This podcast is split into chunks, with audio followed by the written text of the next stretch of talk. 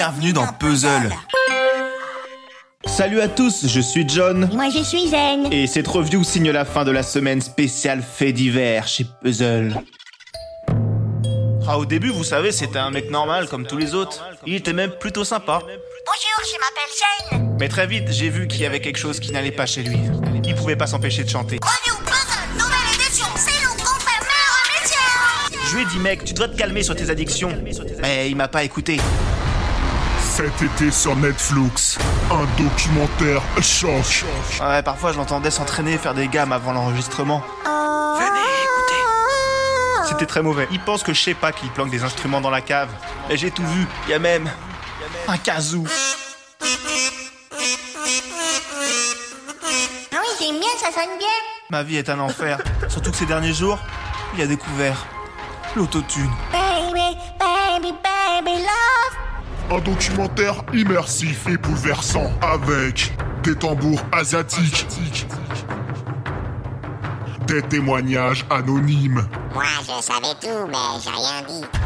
des archives de mauvaise qualité, Dans la vallée de Dana, la, la, tire la un sound design de gros bâtards. Une spirale infernale, mais où s'arrêtera donc Zen? Découvrez-le cet été dans Please Don't Stop the Music. Ah Pour profiter de ce documentaire Netflix, il faut payer, oui, payer un abonnement de 10 à 15 euros, selon si vous avez un ou deux écrans, une ou deux familles, des parents divorcés. Bref, quoi qu'il arrive, il vous faut payer. La thune, la monnaie, la grosse moula. Merci. Vous avez reconnu la bande-annonce typique du true crime, ces documentaires sensationnalistes et glauques qui font les beaux jours de Netflix. Sauf que là, c'était un sketch. C'est vrai, ça le dérange pas tant que ça quand je chante, faut pas croire.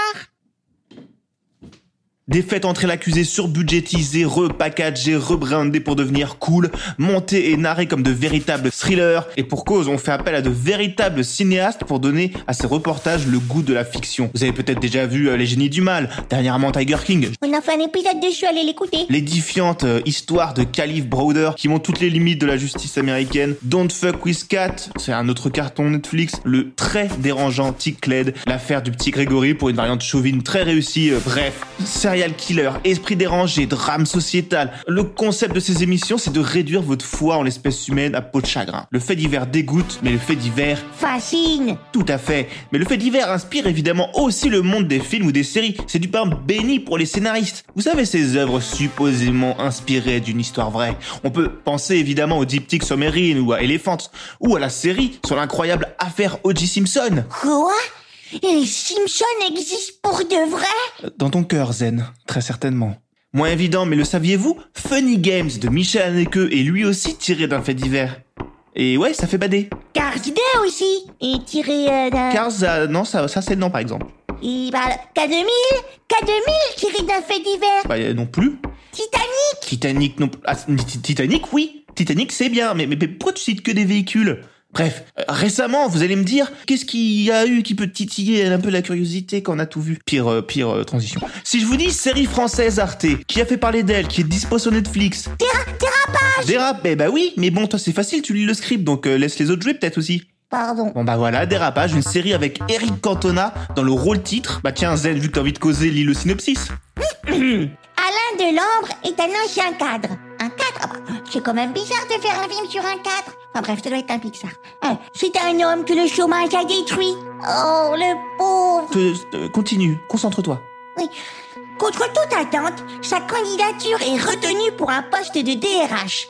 Alain veut y croire à tout prix, quitte à mettre sa famille en danger. Quand il comprend qu'il n'est qu'un faire-valoir pour conforter une candidature déjà retenue, il profite de l'épreuve finale pour dynamiter le système. Alain n'a alors plus rien à perdre. Bravo. Et bon, ce que dit pas le synopsis, c'est que le Alain, bah, il prend tout le monde en, en otage, euh, avec grosse calache, euh, tout ça. Toute cette histoire va très loin. Et toute cette histoire est inspirée de devinez quoi?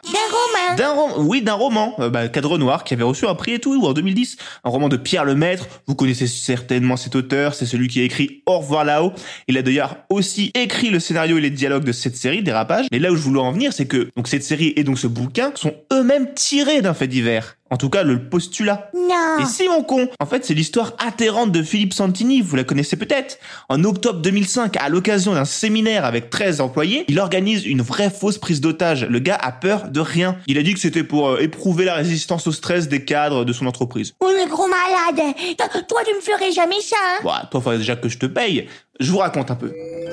Imaginez un séminaire bucolique dans un château calme. Voilà, on est autour de la petite table de réunion. Le sujet, c'est comment mieux vendre les écrans de pub. On est dans le plaisir. Sauf que, sur les coups de 18h, devinez qui vient goûter. Neuf types cagoulés et armés débarquent dans la salle de réunion et hurlent et, et hurlent et hurlent au, c'est dur à dire en fait. On, on- comme ça, on dirait pas à l'écrit, mais en fait à l'oral. Et hurlent aux employés Ah, putain, de se coucher par terre, les mains dans le dos. C'est une prise d'otage. Les terroristes exigent que chacun se couvre d'une cagoule. Ensuite, il y a du chantage, etc. Et pas de bol, parce qu'il y a une directrice commerciale qui est complètement claustrophobe et qui tape une crise de panique, qui sont obligés de l'évacuer. Ensuite, il y a deux des cadres qui tentent de s'enfuir, mais ils se font rattraper et isoler sur la terrasse. L'opération en tout, elle devait durer deux heures, mais elle va s'arrêter au bout de 1h15 tellement ça part en, en live quoi. Donc 1h15 après le début de la prise d'otage, ça s'arrête. Les mecs font tomber la cagoule et doivent leur crier un truc genre euh, ou on vous a bien eu. Je, je sais pas que- qu'est-ce qu'on dit dans ce genre de situation?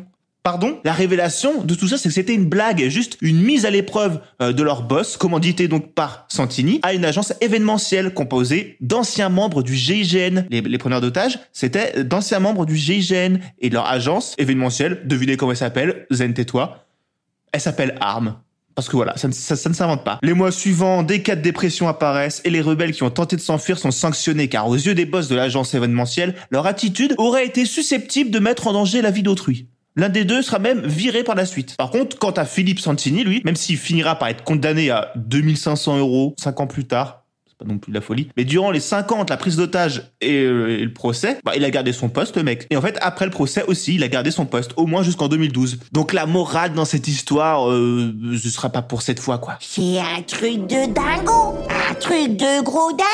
D'ailleurs, souvent dans les œuvres ou bah, les documentaires, les true crime tirés de faits divers, il n'y a pas vraiment de morale à la, à la fin. Ça finit même rarement bien, soyons honnêtes. Avec des histoires comme ça, pas étonnant que les scénaristes ou les auteurs s'inspirent de ce genre de faits, tant la réalité euh, dépasse la fiction. Cette prise d'otage est d'ailleurs assez fidèlement retranscrite dans la série euh, Netflix euh, Dérapage, tirée du roman. Une série qui dure pas longtemps, elle, est, elle fait 6 épisodes. Malheureusement, la mise en place sur les deux premiers épisodes, elle est un peu lourdingue. C'est surtout l'aspect social qui est, qui est rabâché et pas le plus subtilement tartiné. Le, le livre d'origine de Pierre Lemaître, c'est une critique directe du managériat et des dérives du monde libéral. Et dans, dans la série, c'est vraiment fait de manière bah, trop littérale, justement très explicative. C'est l'un des défauts. En fait, Pierre Lemaître, il a un peu de mal à se détacher dans la série de sa narration de romancier. Et pas que sur ce point-là, en fait. Mais passé cette entrée en matière un peu laborieuse, la suite fait le taf et se montre assez captivante. La réalisation de Zayad Doueri se montre à la hauteur complètement, notamment pour les scènes d'action. C'est un mec qui a travaillé sur les cadrages de certains Tarantino, donc c'est pas une branque non plus. Et la suite de l'histoire nous emmène en prison, pendant le procès, et les personnages voilà gagnent en épaisseur et en intérêt. Mais la vraie révélation, le vrai intérêt, hormis le fait divers dingo d'origine, c'est la prestation d'Eric Cantona,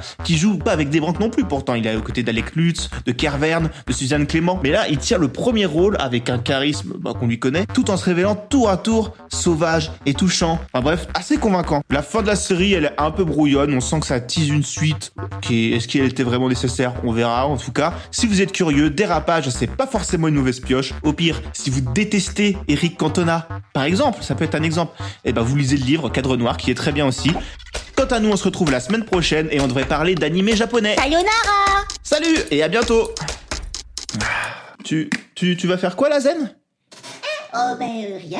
Euh, ouais, bouquiner peut-être un truc ou je sais pas. Ok, tu, tu, tu vas pas chanter ou... Non. Non. Ok, ok, non, non, mais je demande, euh, je demandais ça comme ça. Je... Voilà. Non, non, t'inquiète. T'inquiète.